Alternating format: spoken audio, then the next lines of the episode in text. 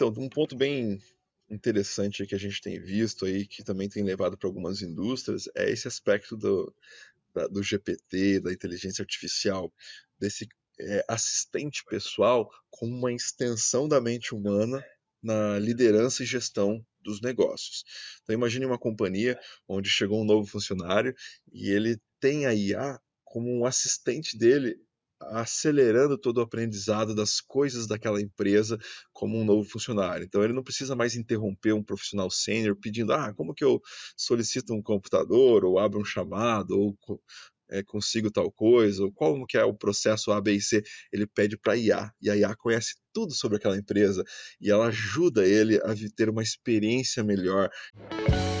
O trabalho do dono, 90%, é colocar as pessoas certas nos, nos lugares certos. Usar as mentes criativas da empresa para a melhoria do produto. Entender muito sobre vendas sem entender comportamento humano não é entender muito sobre vendas. Fala pessoal, bem-vindos a mais um episódio do Jogos do Negócios, onde eu entrevisto as mentes mais brilhantes do empreendedorismo nacional. E hoje eu tenho um, uma grande pessoa que foi extremamente recomendada por algumas pessoas que eu conheço. E o nome dele é Rufo Paganini. Rufo, bem-vindo ao podcast. Fala, Márcio, obrigado pelo convite. Prazer estar contigo. Vai é uma honra a gente passar esse tempo juntos. Muito feliz por te ter aqui. E, cara, a gente sempre gosta de, de começar a conversa com você compartilhando um pouco da tua jornada para o pessoal te conhecer melhor. É uma jornada que começou aí com inteligência artificial antes, antes de, da, da época de ser cool, né? Antes da época de virar moda. Então conta para nós aí um pouquinho. Olha, eu comecei garoto no mundo da tecnologia, escovando os bits, né, como a gente brinca, desde muito jovem, 11, 12 anos eu estava criando programas de computador e essa era a minha diversão, passar as madrugadas codificando e dediquei minha vida a isso, né? Estava trabalhando com 14 anos em tempo integral e tal, e depois disso virei empreendedor com 18 e já são 20 anos empreendendo, né? É, eu quebrei algumas empresas no caminho, voltei para o mercado, trabalhei em algumas das maiores empresas aí é, do Brasil criando sempre tecnologia e inovação. A maior parte da minha trajetória foi em inovação de ponta, até descobrir inteligência artificial, há mais ou menos uns 10 anos atrás, e já construí alguns produtos e algumas empresas usando inteligência artificial, especialmente visão computacional, ciência dos dados, para potencializar as organizações e, tem sido um caminho bem divertido. Cara, que, que história! E, e, e hoje, assim, um Rufa, eu quero escutar de ti assim, pô, no, na hora que o Chat GPT começou a bombar e virou, virou aquilo que virou, que a gente usa hoje diariamente, eu diria. Uh, pelo menos a gente tenta aqui dentro da empresa. Uh, como é, qual foi esse reflexo aí em ti que já estava ali naquela indústria, trabalhando, até quando ninguém dava muita bola ainda? Muito interessante, né? Por alguns anos, né, a gente é, desbravando esse tipo de tecnologia, o pessoal fala: não, isso é para o futuro, isso ainda não é o momento, desencana. Muitos não tinham interesse em saber mais e aprofundar-se, então o GPT foi uma, uma aceleração desse desenvolvimento, né? É, por muito tempo a gente tem criado produtos digitais que escalam para alguns milhares de usuários, alguns milhões em meses e anos. Né? O GPT em 60 dias tinha 100 milhões de usuários no mundo, então foi realmente bombástico e super acelerado esse crescimento. E é só o começo, né? A gente tem certezas e nossa percepção é que a gente está vivendo a maior transição geracional do mercado que a humanidade já viveu na Terra, né? Então, a diversão está só começando, muita coisa legal está por vir e a gente está bem animado, assim, tenho palestrado em vários lugares, eu tenho feito negócios com empresas globais e, sem dúvidas, esse movimento GPT tem nos acelerado nesse sentido. Muito legal, muito legal. E dentro da área de inteligência artificial, assim, vamos talvez dar um passo para trás, assim, para quem não pô, o eh, que, que é a inteligência artificial no fim das contas? O que, que acontece lá atrás da caixa preta, né? Bom, inteligência artificial é reproduzir digitalmente, né? É, simular no computador capacidades cognitivas humanas, né? Então, quando a gente reproduz no computador algo que antes somente humana era capaz de fazer, nós estamos criando uma inteligência artificial. E geralmente ela é expressa através de sentidos, né? Então, quando a gente tem a fala e a escuta, dois sentidos humanos, hum, por exemplo, na linguagem natural, né, do da Alexa, né, do Google Home, quando você fala, ei Alexa, ei Hey Siri, você conversa, ela te entende, fala contigo, são dois sentidos humanos. É uma inteligência artificial. A gente tem a visão computacional que reproduz a capacidade de ver e entender, ou seja, de interpretar uma imagem, né? Mas em síntese, a inteligência artificial ela consegue compreender contextos, ela consegue resumir informações, responder através de um entendimento. Antes, os chats, por exemplo, eles eram mais engessados. Né? Você tinha que perguntar exatamente aquilo que ele foi treinado para responder e ele respondia sempre da mesma forma. Ou seja, não era uma inteligência artificial, era um programa estruturado. É, responda isso, pergunte isso, responda isso. Então não tinha inteligência. Agora não. Agora ele tem todo um contexto, ele tem um monte de informações e ele compreende as suas intenções por detrás das suas palavras e consegue interagir com você de múltiplas formas. Por isso é uma reprodução da capacidade humana, né? Uau! E, e quando você pensa assim, é, eu me lembro há uns meses atrás, ou mais, que eu, penso, que eu cheguei nessa conclusão, mas ela pode estar errada aqui. Tipo, no, final das contas, a inteligência artificial nada mais é do que uma série, são séries de, de equações que estão ou não, ou seja, me, tenta me trazer um pouco para trás, assim, o que, que como é que se treina, como é que, né, redes neurais, enfim, o que que a gente te, nos ajuda um pouquinho dentro da, da caixa preta, assim. Bom, é, vou dar um exemplo então no campo da imagem, né? Então, se eu mostro para o computador, assim, por exemplo, mil fotos e, e, e, marco ela dizendo isso aqui é um mouse. Uhum. Por associação, ele começa a entender os padrões. Ele começa, poxa, um mouse ele tem essa, essa curvatura, ele tem geralmente essa dimensão, ele é composto por uma bolinha, por os botões. Uhum. E de repente, quando ele olha uma nova foto de um mouse que ele nunca viu, ele não tinha nenhuma foto de um mouse com aquelas características exatas dessa nova foto, da foto 1001. Mas ele Aham. foi treinado a partir de mil referências e ele começa a ver características similares e interpretar aquilo como como, como parecido e ele detecta e ele classifica essa imagem, esse novo objeto e fala, olha, com 97,3% de certeza, ele te dá já um nível de convicção, com matemática, com base nesse aprendizado prévio, é um mouse. Então a inteligência artificial é mais ou menos assim. E ela foi inspirada na mente humana, né? Então, por exemplo, é, uma criança, né? Você fala, vem com o papai aqui. Ela olha para você, ela vê sua face, ela ouve a sua voz, ela tem esse comportamento. Olha, depois você repete mil vezes para ela, ela, opa, ela olha para você, papai. Ela aprendeu aquilo através da associação e de muita repetição. É mais ou menos o que ocorre com o computador, tá? Cara, que legal, tia. Olha, eu sou fascinado, né, por, por esse assunto também. Uh, sou de 2019, eu comprei um Tesla aqui nos Estados Unidos, né? E, Uau, cara, não, e olhar a, a, evolução ao longo dos últimos quatro anos, cara, que loucura, meu.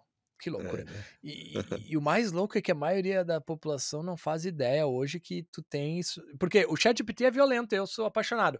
Só que não tem, não tem vidas em, jo em jogo, né? Quando tu começa a trazer, comparar com, comparar com o Tesla ali do tipo, meu. Ou seja, a ver, que nem diz o Elon Musk, acho que o Tesla ainda vai ter um momento GPT deles, assim, um momento uau que vai ser. Provavelmente daqui a um ano ou dois, quando eles ligarem ali a frota deles para fazer uh, Uber sem, sem, uh, sem piloto, né? Tipo, cara, eu sou fascinado por esse assunto, cara. É muito legal, velho. É. E os números já estão muito favoráveis, né? Quando a gente compara índice de acidentes nos carros automatizados, né, que conduzidos computacionalmente, já está muito mais reduzido do que o nível de acidentes com a direção humana. Então, já está mais seguro. Agora, a maior, maior barreira disso explodir ou de, de, de expandir de uma forma bem acelerada é questões culturais e políticas. Né? Não é muito fácil as sociedades absorverem isso. E no caso aqui do Brasil, né, eu estou aqui é, no meio da Amazônia, né, no estado do Amazonas e tal, a gente não somente nesse estado, mas no Brasil como um todo, a gente tem aspectos também de estrutura das vias. A gente precisa uma cidade um pouco melhor preparada para a automação da condução mesmo dos veículos. Né? É, agora, mas essa é uma dúvida que vem assim, vem nas discussões, é porque, por exemplo, é, bem nos, na história dos sentidos que tu falasse, né? A filosofia da Tesla, e comparando com outras empresas às vezes, é, cara, câmeras, porque tinha muita empresa usando LiDAR, que é tipo, eu não entendo bem, mas é tipo radar, né? Tu deve entender melhor que eu. Mas eles foram uhum. na rota de usar câmeras, só câmeras, sem uh, radar, seja lá o que for essa tecnologia aí de, de sensores, só câmeras e, e, as redes neurais ali por trás, que é a inteligência artificial, né? Que uhum. é o ser humano, né? O ser humano são os olhos, com exceção que o carro tem oito olhos, né? Mas enfim, né, cara, que legal. E agora eu vi também recentemente que em São Francisco tem aquele, acho que é, é o Waymo que chama, não sei qual é o nome da empresa, Isso, de carro. Uhum. Que aí, aí, aí a cidade acabou de, de, de, de, votar faz algumas semanas que eles podem sair só de uma regiãozinha que eles estavam para a cidade inteira agora. Então, cara, pô, olha que loucura, né? Nos próximos é. anos não vai demorar muito, hein, para ter carro andando em todas as cidades, imagino eu assim, sabe? É. Começa num lugar, né? Começa sempre num lugar, né? E aí, em algum momento, as, a própria cidade vai também se comunicar com os carros e eles entre eles, né? Então, se vai estar numa via, num ponto de encontro, eles já vão saber antes de chegar naquela esquina que tem outro vindo, ou que está vazio, ou que não sei o quê.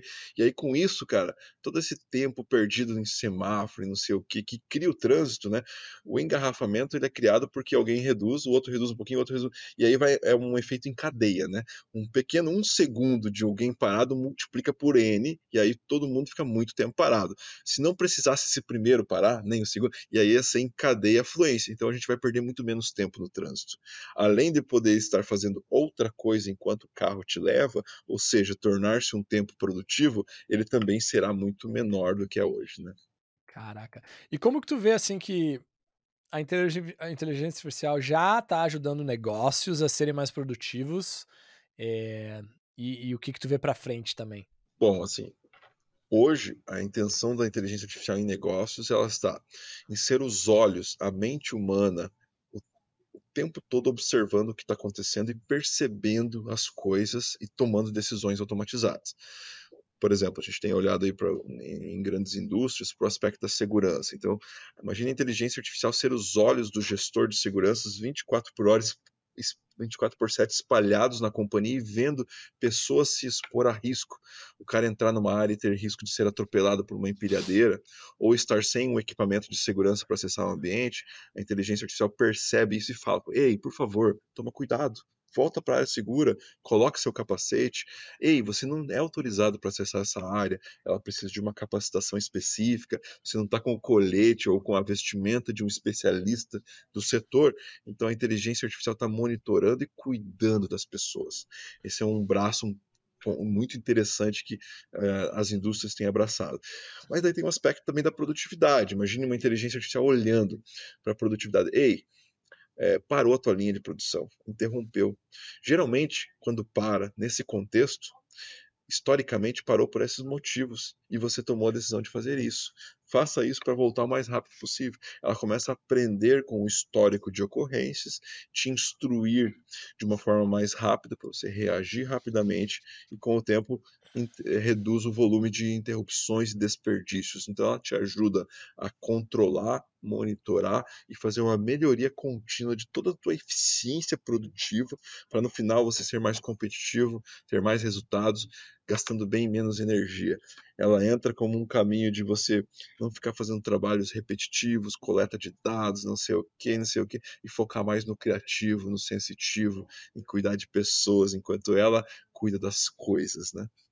Muito legal. E tinha aquela, um pouco daquela história que é, como é que é a frase? Tu deve ter, ter visto bastante essa frase, que é a inteligência artificial não vai Uh, como é que é? Tá me fugindo agora. Não vai te repor o teu trabalho, ela, quem vai repor o teu trabalho é alguém que tá usando inteligência artificial, né? Acho que essa é a frase. Do tipo, cara, não tem muita saída não, né? Mas assim, a volta e meia tu escuta alguns céticos ainda, enfim, qual é a tua leitura hoje da, do pessoal aí que não comprou ideia ainda? é, assim, não dá pra é, resistir a essa onda. É uma onda tão grande, é tipo um tsunami, cara. Ele tá subindo, subindo, subindo, e ele vai invadir todas as áreas da sociedade e ninguém consegue segurar essa revolução. Se você estiver se resistindo a isso, você vai ser engolido por essa onda, tá?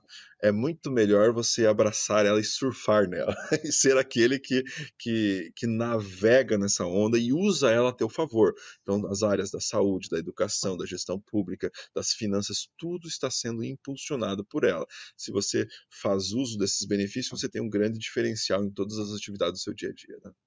Muito legal, muito legal.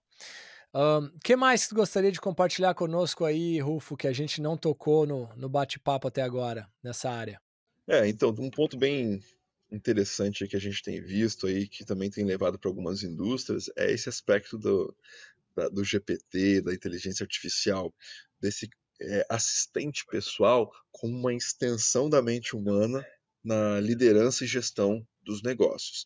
Então imagine uma companhia onde chegou um novo funcionário e ele tem a IA como um assistente dele acelerando todo o aprendizado das coisas daquela empresa como um novo funcionário. Então ele não precisa mais interromper um profissional sênior pedindo: "Ah, como que eu solicito um computador ou abro um chamado ou é, consigo tal coisa, ou qual que é o processo A, B e C, ele pede para a IA, e a IA conhece tudo sobre aquela empresa e ela ajuda ele a ter uma experiência melhor. Então, uh, o employee experience, né? E imagine que essa IA também ajuda o consumidor a se relacionar melhor com a marca. Então, ela faz uma assistência 24 por 7, não precisa mais um suporte durante a noite para falar com o consumidor que está no Japão. A IA atende esse consumidor e instrui ele sobre o produto, sobre os serviços, sobre como pedir não sei o quê. Então, ela acompanha esse consumidor. Isso é muito legal. E aí tem o gestor da indústria. Esse gestor, ele tem na IA uma expansão da mente dele. Ela lembra ele, olha aqui, você está tendo um problema de performance nesse lugar, nesse processo, nessa área produtiva. Olha os seus números, eles estão decaindo nesse aspecto, ou tem uma oportunidade de crescimento aqui. Então ela vai dar insights para você. Então esse copiloto das organizações a gente vê como uma grande oportunidade. Enquanto o GPT ele é um conhecimento é, generalista público sobre os assuntos, quando ele é trazido para dentro da organização, ele conhece sobre os bancos de dados daquela companhia, sobre os documentos daquela companhia, e ele sistematiza toda a base de conhecimento daquela empresa, né? onde tem muito mais inteligência e riqueza, porque hoje tem tanta informação que ela fica dispersa, né? E as pessoas não sabem ela. Ela está pertinho dela, ela está um diretório, é um clique de acessar, mas ela não sabe aonde fazer esse clique, já que tem tanto dado, tanta informação. Então, sistematizar a base de conhecimento das organizações é algo que fará toda a diferença nas empresas, organizações, associações mais competitivas de amanhã. Né? Uau! E o que, que tu acha, assim, por exemplo, ChatGPT é o mais famoso hoje, ok, daí tem o Bard e outros. Uh, mas o que, que são ou ferramentas ou apps? Hoje tu fala assim, Márcio, tem esses três aqui que todo mundo tinha que saber que existe hoje. O que, que vem em mente aí? É, olha, assim, a gente está com um monte similar, né? Então, esses L, é, essas linguagens amplas de conhecimento aí de, de de treinamento generativo, né? E a partir disso tem N coisas. A gente está vendo algumas aí para coisas mais artísticas, né? Então, criar canções, criar é, imagens, né? Criar conteúdos literários, né? Então, eu não vou ter os nomes aqui de, de, de cabeça nesse instante, mas a gente tem um lado é, de apoiar os criativos, propriamente dito, né? A gente tem visto um monte ligado a conteúdo propriamente dito, então os criativos em nível de os redatores, os jornalistas, eles hoje podem usar essas ferramentas para impulsionar as suas criatividades. E eu acho que essa parte do, do braço de negócios, plugando com dados estruturados, então porque hoje não é mais só o BI que resolve. Tem o BI com um monte de indicadores, gráficos, eu tenho que analisar um mil estatísticas. Sabe? Agora, usar uma IA para te apoiar na interpretação disso e tomada de decisão sobre o que fazer com isso é um outro braço que está muito disponível. Todos esses três que eu disse, eles têm N ferramentas disponíveis aí que vale a pena conferir mais de perto e acompanhar. Eu posso te dar alguns nomes aqui, daqui dois meses talvez outros já estejam mais em alta. Então o negócio está muito acelerado. É, aí a provocação para a nossa audiência aqui é: não fique de fora, não resista, dê uma olhada, gaste um tempinho, organize sua agenda para incluir a inteligência artificial, a ciência dos dados, a digitalização na tua agenda diária, porque vale muito a pena. Muito legal, muito legal. O, e eu acho que, me disse se eu estou enganado, mas se eu não me, me, me, engano, tipo, sei lá, há três ou cinco anos atrás, até onde eu lembro essa história que, como é que eu vou dizer, não se imaginava que a inteligência artificial ia por exemplo, sei lá, melhorar uh, copywriting também, ou a parte de imagens, a, a criatividade do tipo, não, não, ela vai ajudar um monte de coisa, mas ó, a criatividade humana, essa parte ainda vai demorar muito. E meio que foi o contrário, que tipo, o copywriter foi o primeiro a ser reposto, vamos dizer assim. Uh, cara, até a questão legal, advogados também, acho que ela tá entrando, destruindo, que era algo que não, eu acho que não estava tão previsto, não sei como é que tu vinha acompanhando esse ou não. Ou tava. Interessante, interessante, né? Então, assim, é, a previsão é que os maiores best-sellers literários sejam escritos por IAs, né? Que as canções mais ouvidas em alguns anos sejam é, criadas por IAs. Isso é muito, muito doido, né? Porque ela tem muitas referências, né? Imagine uma IA que leu milhões de livros, né? E aí, se você direciona ela e você conduz ela, então a ideia é que o escritor ele não vai deixar assim, não vai ser substituído, mas ele precisa usar isso a favor dela, né? Eu imagino que as melhores obras artísticas, sejam literárias, musicais ou até as pinturas do amanhã, elas serão feitas pela, pela pelo híbrido entre a mente humana e a mente uhum. digital, né? Então quem controla melhor essa máquina é quem vai fazer as maiores criações de amanhã, né? Uau. Tu tem acompanhado um pouco do Neuralink? Tenho, tenho acompanhado, tá avançando de uma forma bem rápida, né? Elon Musk, como sempre, fazendo disrupções em alguns setores. Vai começar, já está sendo testado em algumas iniciativas aí ligadas ao corpo humano aí, né? Até então era mais em animais. Uhum. A tendência é tratar principalmente doenças, né? Doenças como é, perda de controle dos membros, né? Você perde o acesso e a comunicação com todos os membros inferiores, por exemplo, e tal. Depois disso, demências, né? Então, às vezes, parte do cérebro é bloqueado, você deixa de ter lembranças, deixa de ter controles, ou essa parte psíquica mesmo. Mas, na verdade, isso é a porta de entrada, né? A tendência, no, como um passo à frente, é você ter uma extensão de memória, né? Ter e um acesso à internet, né, cara? Qual que é a, cota, a cotação do ien nesse momento? Ou como que é o PI, qual que é a fórmula, não sei o quê, como que foi, como é que tá minha conta enfim. E vai, né, cara? Eu faço uma transferência, tudo sendo contra, controlado diretamente pelo pensamento, né? Já que essa estrutura do cérebro, o funcionamento neural está cada vez mais mapeado, aí a ideia é de criar um, um digital, né? Conectar o físico com o digital, né? Do, do offline, do físico para o online, o wall to wall, né? Esse é um movimento que a gente tem vivido de uma forma bem acelerada aí.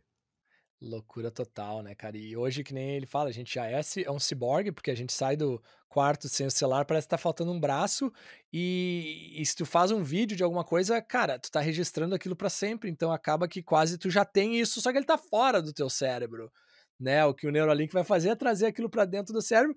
E, e o grande dificuldade hoje é o que eles chamam de data rate, né? Que é a velocidade. A gente absorve informação bem, mas a velocidade de, sa de saída é muito. Uh, o input, na verdade, né? Do ter que tu digitar é muito demorado. Então, na hora que tu eliminar essa barreira, vai virar uma loucura. Vai ser bom, vai ser divertido. é isso, cara. E aí daqui uns dias a gente vai ter a nossa lente de contato aí que conecta visualmente com o dígito, reconhece as faces, enfim, onde com quem você conversa, te lembra sobre as pessoas, sobre as histórias. Assim, cara, conectar o cérebro com, com um grande computador, assim, é, é transformacional. E eu fico muito empolgado em viver nessa geração, em viver nesse tempo e, de alguma forma, contribuir com tudo isso, né? Não ser apenas um telespectador, mas ser um, um transformador de mundo. Criar esse mundo 2.0 é, é demais, é sensacional. Não, parabéns por todo o trabalho aí que tem feito né, e a empresa, Gather, né, que pronuncia, né? A Isso. tua empresa e a tua equipe. E alguma mensagem final aí, Rufo, para a nossa audiência?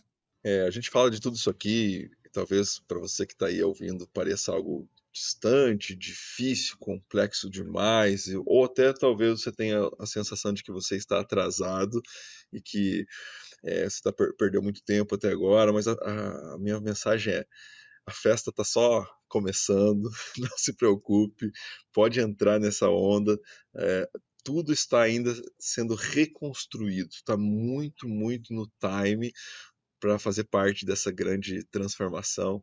É divertidíssimo, é sensacional, cada dia uma descoberta, cada dia um novo experimento. Então vamos criar juntos esse, essa nova versão de realidade de existência humana na Terra. Muito legal.